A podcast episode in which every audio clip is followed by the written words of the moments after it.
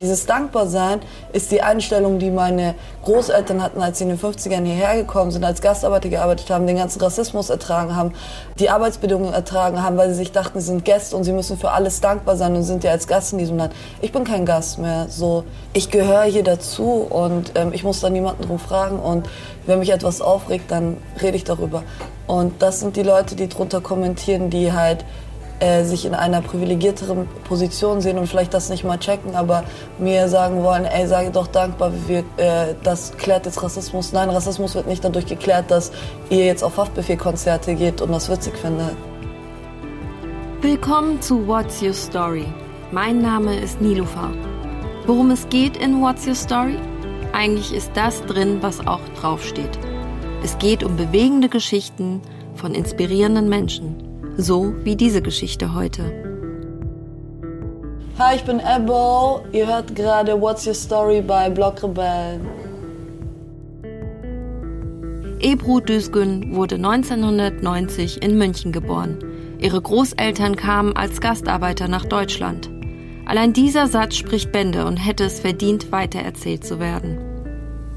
Für Ebo, so lautet nämlich Ebrus Künstlername, ist ihre Herkunft die Inspirationsquelle für ihre Lyrics. Sie selbst ist in Deutschland geboren und aufgewachsen. Derzeit pendelt sie zwischen Berlin und Wien. In Wien absolviert sie ihren Master in Architektur. Sie fühlt sich wie viele aus ihrer Generation nicht wirklich willkommen in Deutschland. Obwohl sie hier geboren und aufgewachsen ist, fühlt sie sich ausgegrenzt. Als Rapperin thematisiert sie genau dieses Gefühl des Ausgegrenztseins. Meine Familie, meine Gang. Tut mir leid, nein, wir sind keine Friends, lautet eine Zeile aus ihrem Song Connect for Life. In mir steckt der Zorn meiner Oma, meiner Mama, meiner Tanten drin. So eine weitere Line. Ihre Karriere begann im Münchner Bahnhofsviertel, in Waschsalons, Supermärkten und auf der Straße. Hier verschaffte sie sich Gehör, bis sie die ersten Bookings auf Bühnen und Festivals bekam. Ich habe sie in Neukölln kurz nach dem Release ihres Albums Connect for Life getroffen und mit ihr über den Struggle gesprochen, den es mit sich bringt, wenn man so offensiv Sexismus und Rassismus anspricht.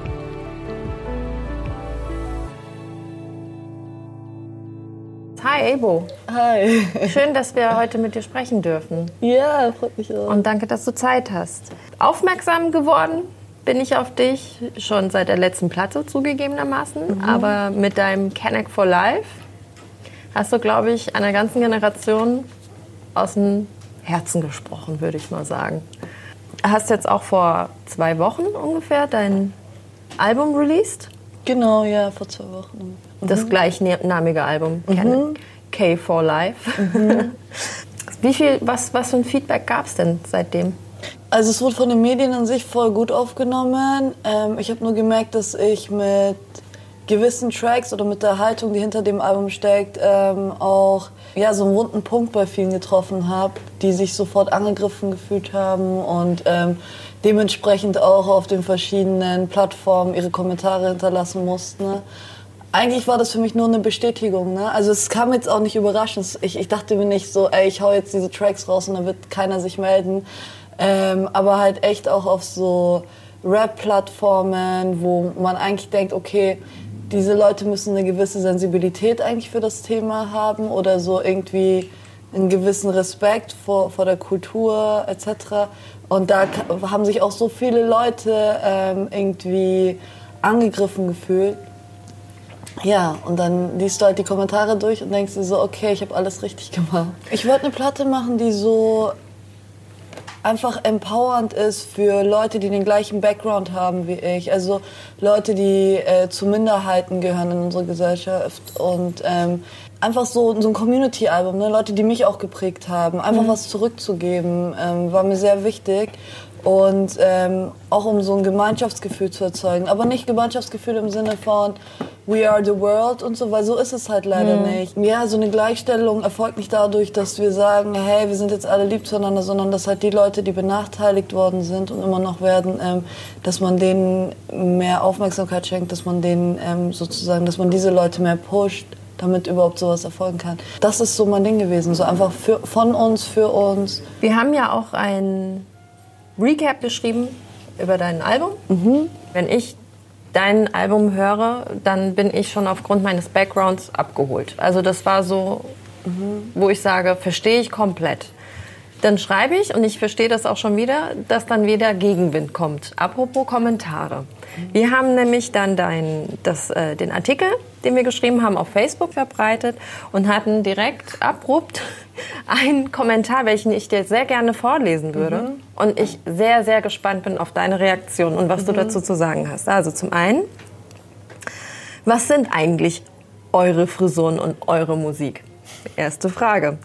Das würde mich ja sehr interessieren. Außerdem frage ich mich, wo das Problem ist, wenn Kids jetzt eure Frisuren und Musik rocken und wieso sie sich jetzt verpissen sollen. Vor 20 Jahren hätten sie es also machen sollen.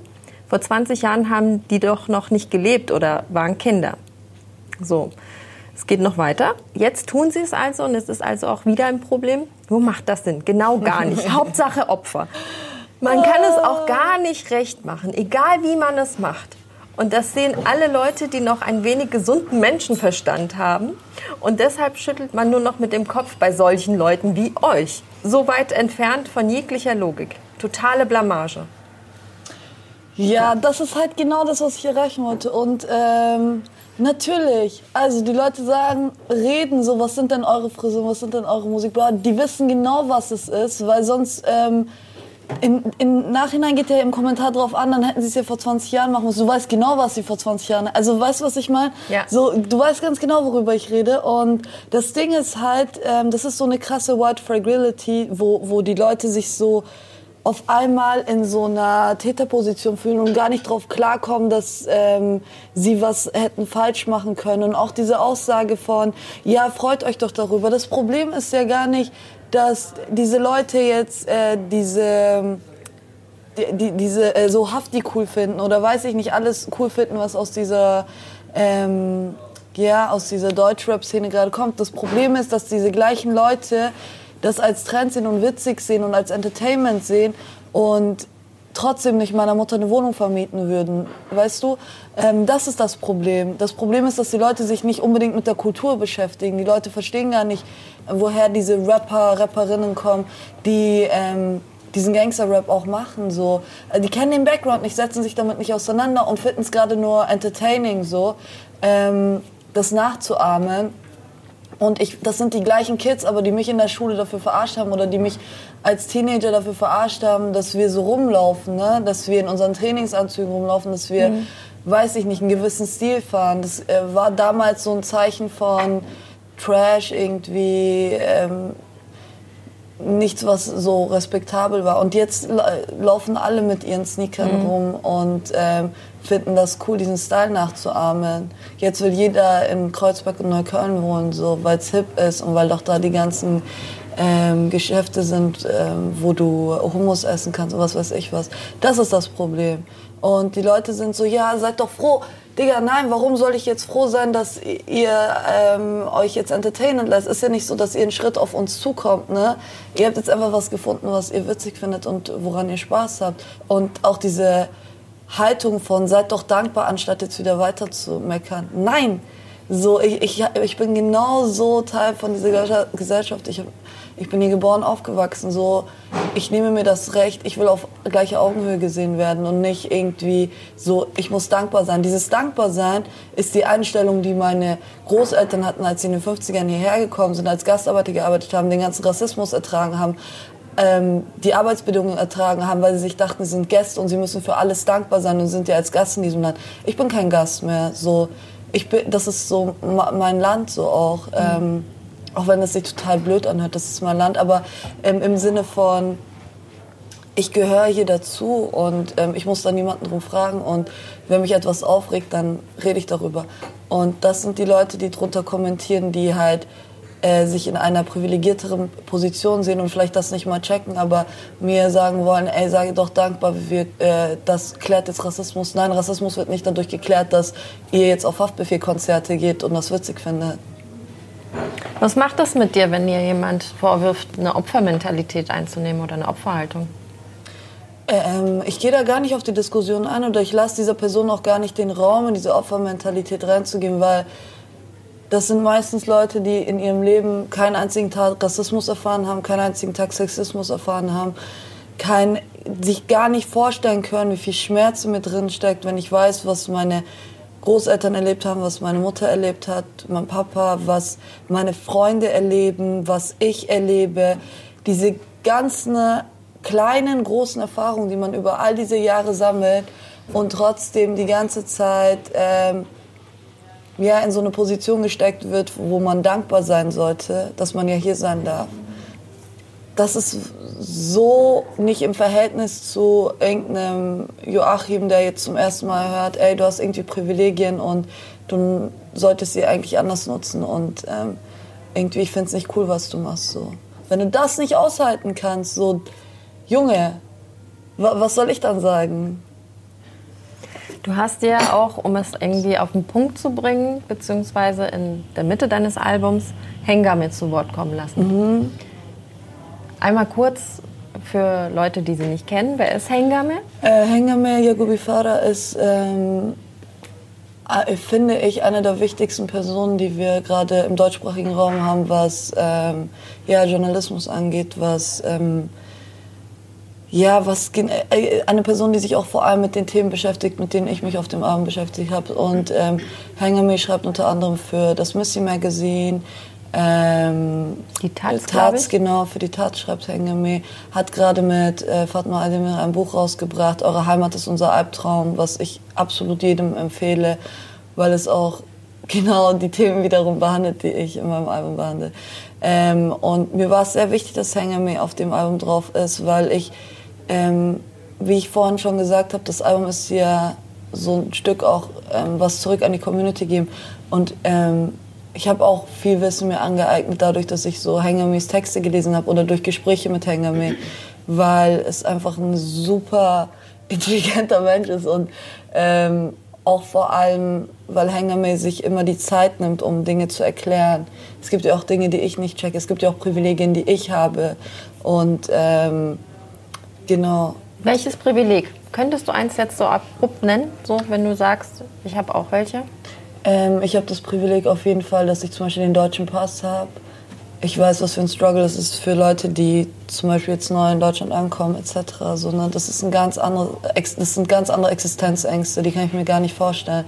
Ich habe äh, den Vorteil, dass ich, also das Privileg, dass ich halt eine akademische Bildung habe etc die ich mir auch hart erkämpft habe. Aber im Endeffekt habe ich das Privileg gerade so lauter Kleinigkeiten und ähm, die eigentlich selbstverständlich sind, wenn man hier aufwächst, ne? Genau, aber ähm, unsere Gesellschaft besteht halt eben nicht nur aus Leuten, die also hier aufgewachsen sind, sondern halt viele Leute, die auch neu herkommen und mhm. ähm, ich merke da schon, dass ich halt denen gegenüber auch andere Privilegien habe.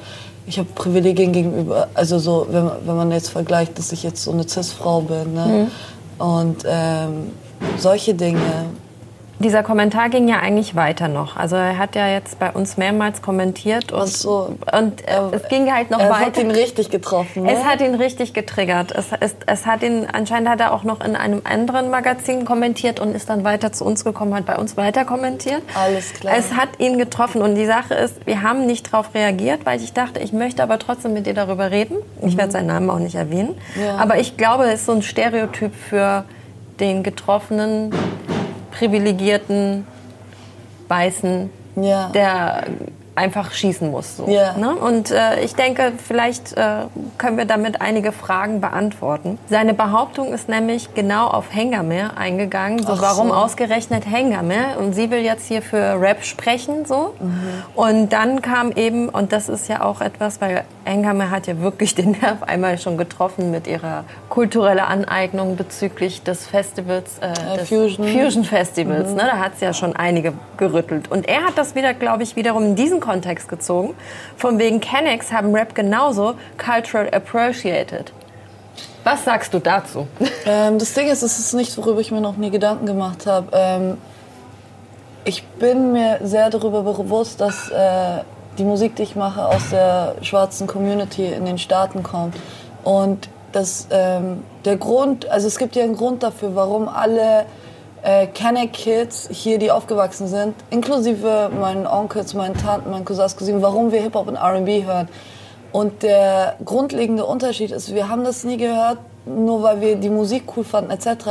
Es war das Einzige, was wir in den Mainstream-Medien hatten, womit wir uns irgendwie identifizieren konnten, weil in den Serien, weil in der Musik äh, Polizeigewalt behandelt wurde, weil Rassismus behandelt wurde, ähm, weil ähm, eben diese gesellschaftlichen, also diese, diese strukturellen Unterschiede äh, behandelt wurden, wenn du eine Minderheit bist. Ich will damit überhaupt nicht behaupten, hey, wir haben den gleichen Background wie äh, die Black Community in den Staaten. Haben wir nicht, ganz andere Geschichte. Ne?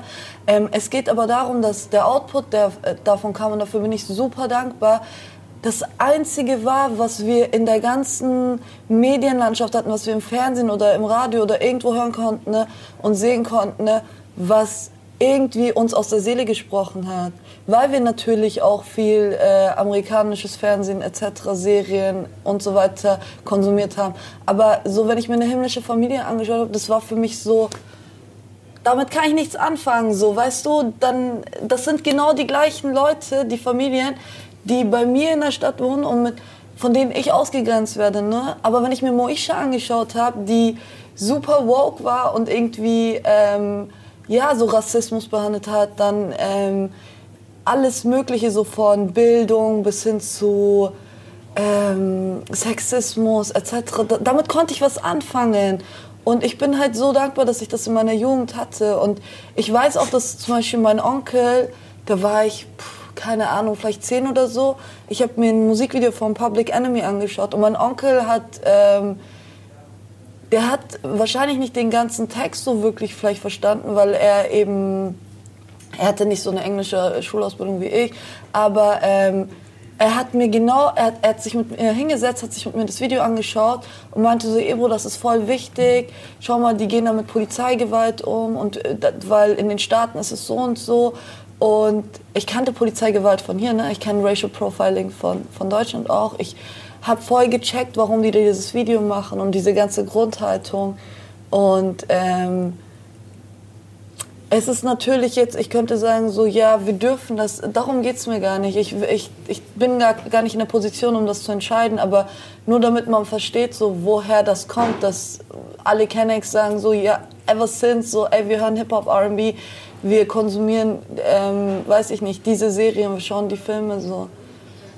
Ja. Zudem muss man ja auch sagen, dass in den vielen Jugendclubs, gerade in den, sage ich jetzt mal, äh, Gegenden, wo es eben die soziale Sicht, Schicht gibt, wo viele einfach Menschen mit Migrationshintergrund leben, gerade in diesen Jugendzentren äh, von Sozialarbeiter und Arbeiterinnen Rap als Instrument reingetragen wird, damit sie eben mit ihrem Struggle fertig werden. Also es mhm. wird denen ja quasi schon anfangs in die Wiege gelegt. Also ich glaube, dieses ähm, einmal dieses natürlich ansprechen, aber irgendwo ist es ja auch von, ich sage jetzt mal, einer akademischen oder einer Schicht anerkannt worden. Das ist ein Instrument, das können wir den Menschen ja mitgeben, quasi, oder? Ja, aber das ist auch so eine Wechselwirkung, weil zum Beispiel ähm, wenn du in so ein Freizeitheim gehen würdest, so ein Jugend, egal, ähm, und dort anbieten würdest, du würdest einen Rock-Workshop machen oder Elektro-Workshop, würden sich halt nicht so viele dafür interessieren.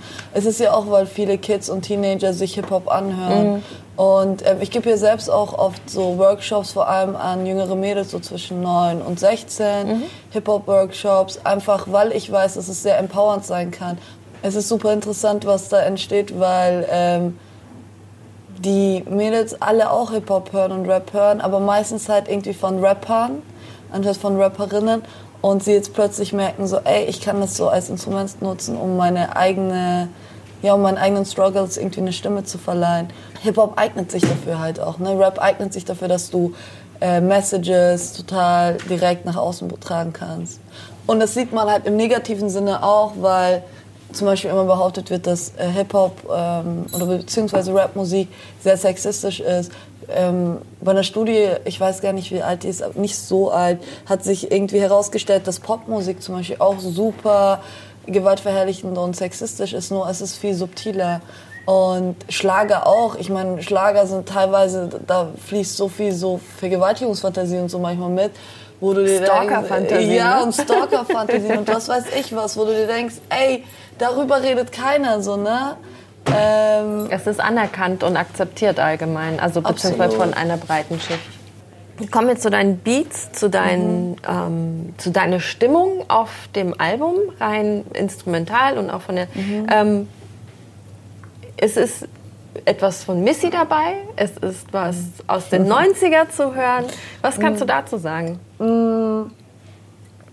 Ich habe diesmal, ich wollte irgendwie mehr so RB auch ein bisschen mit reinbringen, weil ich halt eigentlich voll das RB-Kid auch bin. So. Ähm, Genau, und ähm, habe mich immer nicht so getraut, so viel zu singen, so. Ähm, weil ich halt viel zu viele Künstlerinnen kenne, die halt so mega geil singen können. Aber dann dachte ich mir, ey, das ist dein Album. Ähm, ich werde jetzt nicht irgendwie äh, krasse Noten singen müssen, sondern einfach nur das, worauf ich Bock habe. Und zum anderen ähm, sind die Beats auch so entstanden, dass äh, Walter P., also der auch unsere Gaddafi-Sachen produziert, dass er mir einfach so ein bisschen was von seinem Repertoire gezeigt, gesagt hat, hey, schau mal, kannst du damit was anfangen, etc. Und ähm, genau, das ist so eine Mischwirkung von allem. Also er kommt einmal mit seinem Beat, ich komme und sage, ey, ich habe irgendwie Bock, so ein Timberland, Alia-Ding zu machen. Ne?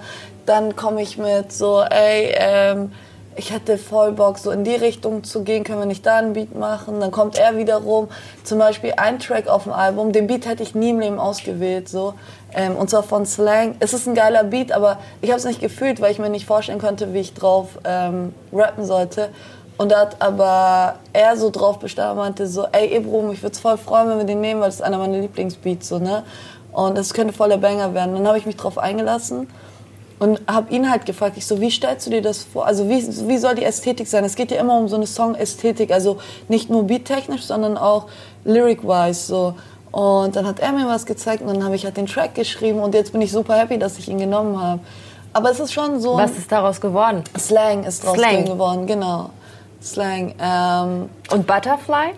Butterflies war so, dass ähm, genau Butterflies hatte ich eigentlich in meinem Handy. Ich mache ganz oft so äh, äh, Sprachaufnahmen ne, auf meinem Handy und ähm, ich hatte Butterflies eigentlich für Gaddafi Girls angedacht gehabt und habe da so ein englisches, ähm, ähm, englisches Fantasie-Englisch teilweise, das mache ich auch oft, einfach nur damit ich so eine Melodie habe.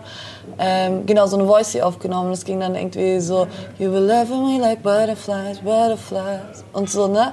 Und ähm, da, dann habe ich halt, während ich an meinem Album gearbeitet habe, habe ich so, höre ich mir oft diese Notizen durch, so, ne? so ist auch bei meinem letzten Album das Wetter entstanden. Ne? Und dann habe ich das gehört und war so, ey, dieser Vibe, das ist mega geil. Und meinte dann eben zu Jonas, also zu Wally P, ich so, ey, kannst du mir bitte den Beat nochmal schicken? Ne? Und habe dann dieses Fantasie-Englisch und diese Hook einfach übernommen und umgeschrieben so auf Deutsch. Und ja, so ist Butterflies entstanden. Deine Story, die Lyrics, die Geschichte, das eine. Mhm. Das andere, die Ästhetik, ist zu, also es gibt ja viele Ansagen da draußen. Mhm. Und die meisten kann ich mir gar nicht anhören, weil da hört, das hört sich an wie äh, Soziologiestudium erstes Semester. Ja. So. Aber es ist eine große Kunst, es so auf den Punkt zu bringen, es so lässig rüberzubringen und dann so eine ja, so ein Smoothness reinzubringen, mhm. was das weniger aggressiv macht. Ich meine, mhm. natürlich fühlen sich nach wie vor die Leute angegriffen. Ja, ja, Keine ja. Aber andererseits kannst du trotzdem mitwippen, du kannst trotzdem mitdancen und kannst trotzdem, hast trotzdem einen Spaß daran, so, ne? Und ich denke, wenn sich die Leute drauf einlassen, egal wer, ja. ist das ein sehr, sehr gelungenes Album. Dankeschön, vielen, vielen Dank. Ja, auf jeden Fall. Ähm, ich bin auch echt happy und das muss ich sagen, ähm, so dass die meisten ähm, auch so Magazinbeiträge etc auch von Zeitungen, ähm, die wurden ja größtenteils von weißen Cis-Typen geschrieben. Ne? Und ich bin so dankbar, dass diese Leute voll verstanden haben, worum es mir geht. Das war nicht meine größte Angst, ne? weil ich weiß, wer in diesen ähm, Zeitungen sitzt. So, ich weiß, was für Journalisten da sind. Ne? Und es hätte ja auch voll in die Hose gehen können. Es hätte ja sein können, dass die Leute, die mein Album bewerten, ne, die gleiche Einstellung haben wie die Leute, die sozusagen die Artikel dann kommentieren. Ne? Und ich merke einfach so, dass diese Debatte einfach ähm, das ist nicht mehr etwas, was in der Bubble stattfindet, sondern es hat schon ganz andere ähm, Reichweiten. Und ähm, Ja, man darf nicht vergessen, dass man Musik macht am Ende des Tages. Ne? Ich kann keine Doktorarbeit auf dem Beat klatschen und erwarten, dass die Leute dazu jammen. Egal wie wichtig oder egal wie präzise und Richtig. gut dieser Text ist. Am Ende des Tages bin ich Musikerin. Ich bin weder Politikerin, ich bin weder Journalistin.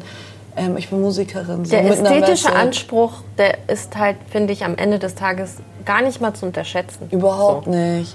Es ist interessant, dass ich zum Beispiel im Soho-Haus dann spielen kann mit dieser Musik. Also so, ich weiß nicht, ähm, dafür, dass ich so explizit politische Musik mache und die ja auch viele andere Rapperinnen und Rapper machen, ne, dass aber dann trotzdem bei dem Publikum wie im Soho-Haus diese Musik trotzdem ankommt. Und das ist ja das Optimale, was ich erreichen will. Ne? Leute außerhalb von von meiner Bubble sozusagen zu erreichen. Du erreichst weltoffene Menschen und weltoffene Menschen sind ja mittlerweile natürlich überall in jeder Schicht. Ja. Und ich denke gerade so ein Soho-Haus mag man mag darüber halten, was man will, aber es ist ein Kommen und Gehen von Menschen aus der ganzen Welt. Ja. Also deshalb kann ich mir das durchaus vorstellen, dass du da auf jeden Fall erst recht da stattfinden musst. Und am besten im Hofbräuhaus um die Ecke. Und ähm, Musikantenstadel. Ja, Musikanten auf jeden Fall. Migrantenstadel. Migrantenstadel, ja. ja. Äh. Vielen, vielen Dank für das Gespräch. Ja, danke dir auch. Einen schönen Nachmittag hier Ach, in Neukölln. Viel Erfolg, auf dass dein Album weiterhin steil geht, hoffe ich. Danke, ja. Und ja, bis, bis bald, bis zum nächsten Album. Danke. Danke.